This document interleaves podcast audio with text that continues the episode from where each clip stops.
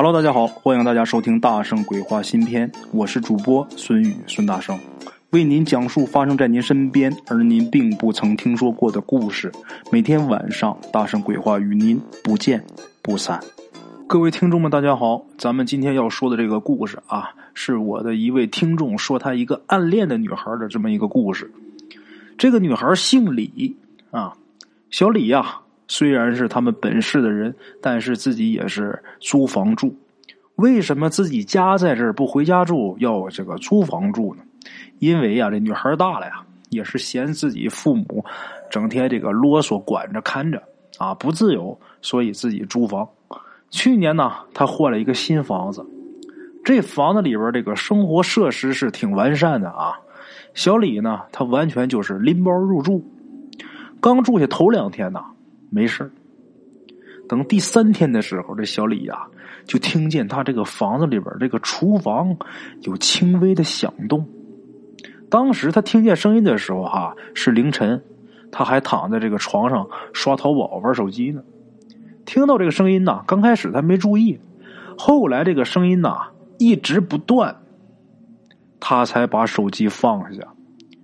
毕竟是一个女孩自己住。这个胆子又不是很大啊，所以这姑娘有点害怕了。侧耳细听啊，她想判断一下这到底是什么声音啊。结果听了半天，到底还是没判断出来啊。后来这个声音逐渐的消失了。这个小李啊，他还是没敢下床，就这么忍了一夜啊。等第二天早上天亮了，他到这个厨房去看，看看也没有什么异样啊。就在小李要离开厨房那会儿，他发现了这个声音的来源。哪儿呢？冰箱的门啊，稍微的啊，微微的打开了一点儿。这冰箱也是他租房时候这个房主给带的。他到这来之后啊，还没往这个冰箱里放过东西呢，因为来的时间短嘛，刚第三天是吧？没放过东西。这时候这小李呀，释然了。原来昨天晚上这个冰箱门没关紧，发出的这个声音啊，啊，就这样。这天下班啊，小李就买了吃的喝的这些东西啊，放进冰箱，然后洗漱以后啊，又去确认了一下啊，这个冰箱门的确是关紧了啊。然后这会儿啊，他才上床开始玩手机。可是还是到凌晨，啊，还跟昨天一样，还是在刷淘宝。这个厨房里啊。还是又传来了那个声音，跟昨天的一模一样。小李今天就不害怕了，因为他知道这是冰箱啊，是吧？他知道是什么原因就不怕了。这个小李就心想啊，肯定是这个冰箱的质量不好，所以关不紧。然后小李呀就穿上鞋啊，直奔厨房。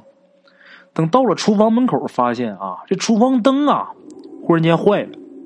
好在这个冰箱门啊开着一条小缝，这里边啊也能发出这个光，很微弱啊，但是还是有光的。小李走过去，仔仔细细检查一遍呢，尤其是这冰箱门的边条啊。我们知道，如果边条要是坏了的话，或者怎么样啊，这冰箱扣不严嘛。这小李看了看，这肉眼呐发现不了什么问题。这时候小李就想啊，还是明天吧，明天找这个专业的修理工吧。啊，好在他买的也不贵，就是什么酸奶呀、水果之类的，也不怕这个放坏了。啊，说是明天修理，就一直等到了这个周末才修。这期间，小李也给房东打过电话，这房东没接。后来知道啊，这房东是去外地亲戚家了。这个修冰箱的周末来了，来之后研究半天也没看出什么毛病。当然，人家不能说没毛病啊。说没毛病，那还怎么赚钱呢？是吧？象征性的给他修了修，啊，收了钱走了。走了以后，这冰箱啊还是依然如故。啊，从这天起呀，这小李就开始发低烧，然后开始做噩梦。这噩梦都是同一个噩梦，梦到什么呢？梦到这个冰箱里边啊有一只手伸出来拉他的头发，这个挺恐怖的啊。这梦确实挺吓人的，而且一直是同一个梦，这就更吓人了。还有更吓人的，什么呢？两天以后，小李他早上醒过来的时候，他发现自己居然是横躺在这个床上，然后头是冲着这个厨房的方向。这把小李给吓坏了，因为小李呀，睡觉是非常非常这个安静的，甚至说头一天晚上躺下什么姿势，第二天醒还是什么姿势，半夜从来没有过这么大幅度的这个动作。他这个好好躺在床，这会儿不知道怎么横过来了，这头冲着厨房的方向。小李这会儿有点害怕了，因为这个声音呐，再加上这两天的噩梦啊。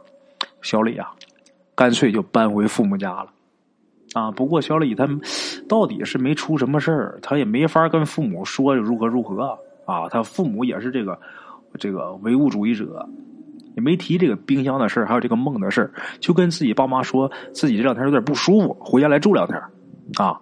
回家之后啊，小李还真就没事哎，没事是没事但这事儿终究还得要解决呀，是吧？这个冰箱的问题得解决，啊，这噩梦现在不做了，估计回去以后也不会做了。那冰箱问题找谁解决呢？小李他单身，遇到这种情况，小李就觉得呀，还是找个男人比较好。他倒不是说想害那男的啊，他觉得这男的到底是更壮一点。那找谁呢？找到咱们鬼友了，咱们鬼友很高兴啊。前面我说了，他暗恋这个小李啊，是吧？咱们鬼友找这小李拿了钥匙，赶紧去小李家呀检查一番。到那之后，他也没发现这冰箱有什么不对劲的啊。但这哥们脑子挺活的，他下楼啊找这小区里的大爷大娘啊，问问这附近有没有修冰箱修的好的，这手艺好点的这些大爷大娘们，他们肯定知道。我看是没问题啊，没准人家专业的来是吧？一看就能发现问题呢。是不是我这冰箱一修好，这小李面前显得我这事儿办的多漂亮啊？至于这个小李跟他说的这个噩梦啥的啊，咱们这鬼友这哥们儿他压根没放在心上。他一开始就认为这个冰箱总响肯定会影响这个小李的心理，所以才做噩梦的啊。下楼问啊，问大爷大娘。下楼一问修冰箱的这些大爷大妈们啊，很热情。不但给他指点，说什么地方有哪哪有什么样的人啊，还有几个就说：“哎，我们正好回家，我们带你去吧。估计你这年轻轻的，你也不会划价啊。”那咱们鬼友那肯定是很感激呀啊，很感谢这些大爷大妈啊。跟着大爷大妈一边往那边走，这路上大爷大妈就问：“就是你哪家的呀？”然后咱们这哥们就说：“我是租房的啊。”我住在哪个哪个楼？刚说啊，我住在哪个哪个楼，这些老人们呐，就好像吃了苍蝇似的啊，赶紧就问几楼。然后咱们这哥们儿就回答几楼几室，一一回答。说完之后，这些大爷大妈们不走了，左右看了看啊，就跟这小伙就说，跟咱们这位鬼友就说啊，小伙子，你搬家吧。咱们鬼友就觉得这里边肯定有事儿，那当然得问呢，是吧？刚开始这些老人们不说，后来禁不住这哥们他嘴甜啊，又是递烟又是如何如何的，最后跟他说了，怎么回事呢？那家以前呐是一个单身男人住的，这个单身男呐他也是本市的人，这房子是他买的婚房，因为他这女朋友啊在国外上学，明年才回来。所以这哥们他自己是暂时啊住在这儿。他平时这人啊跟谁都不说话，就包括去这个小区里的小超市买东西，他都是拿过来，然后这个售货员告诉他这个价格，他给人家微信转账，就整个过程啊一句话都没有。刚开始啊，这小区里的人都以为啊这男的他是名校毕业的，哎，这工作呢又特别好，所以这人呢比较傲气。后来呀，这个男的他父母来这小区来了几次，这老人都爱聊天啊，聊着聊着就聊到这个事儿了。他这父母就说呀：“这孩子他不是傲气，打小他就这样啊。”大伙儿也就没太在意，可能想这孩子这人就不爱说话呗，是吧？可是有一天呢，大家发现这位啊被警察给带走了。你你们想啊，就这些大爷大妈，那能不打听吗？是吧？最后啊，权威消息经过多方面验证啊，是这样的：他父母去他家，总觉得屋里不对劲儿。后来呀，在他的冰箱里发现了死猫死狗。啊，当然，一般他父母都是周一或者周二过来。那两天呢，这哥们儿他会把冰箱里边打扫干净，可是那一点臭味儿啊，还是让他父母起了疑心了。他父母就问他：“你捡这些个死猫死狗干什么？”然后这哥们儿就是低着头不说话。他从小就这样，他父母拿他也没办法啊。有从小就是有什么事儿，怎么问就不说，没招他现在毕竟也三十来岁了，实在没办法，他不说也没招啊。终于啊，有一天，他的父母啊，在他的冰箱里发现了一个死婴，死孩子。这一下他父母才崩溃了。你要说这死猫死狗啊，是不是最起码他没这么恐怖啊？虽然难以接受，但是他必定是他是猫狗。但是这会儿这是死婴，一个死人呐。死孩子，本来呀还想等他说，呃，下班以后啊，让他说清楚。结果他父亲啊，把这死婴拿出来一看，不对，怎么不对呢？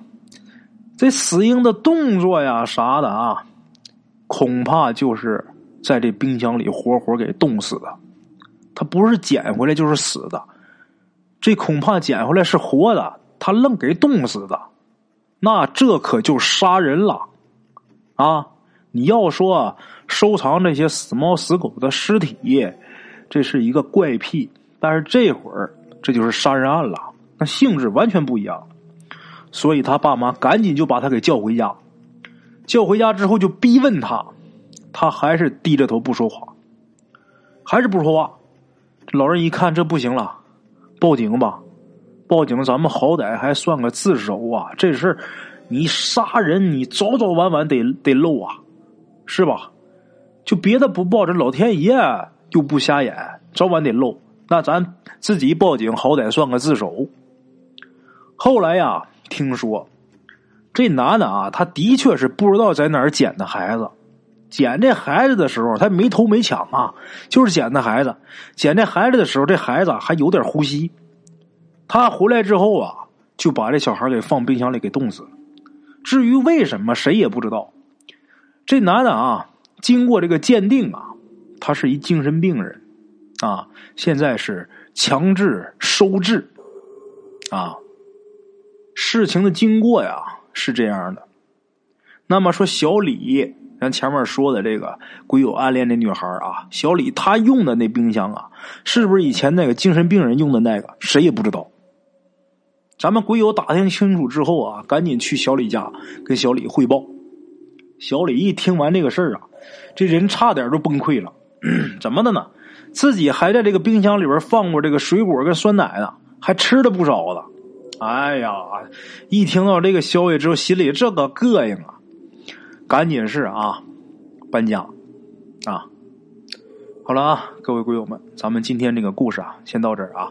把这个故事送给咱们大圣鬼话的听众，咱们明天同一时间大圣鬼话不见不散啊！OK，各位老铁们啊，咱们今天的故事呢，先到这里，感谢各位好朋友的收听啊！我的投稿微信是幺八七九四四四二零一五，欢迎各位好朋友加我的微信，点赞、转发、评论。今天呢，故事先到这儿，咱们明天同一时间不见不散。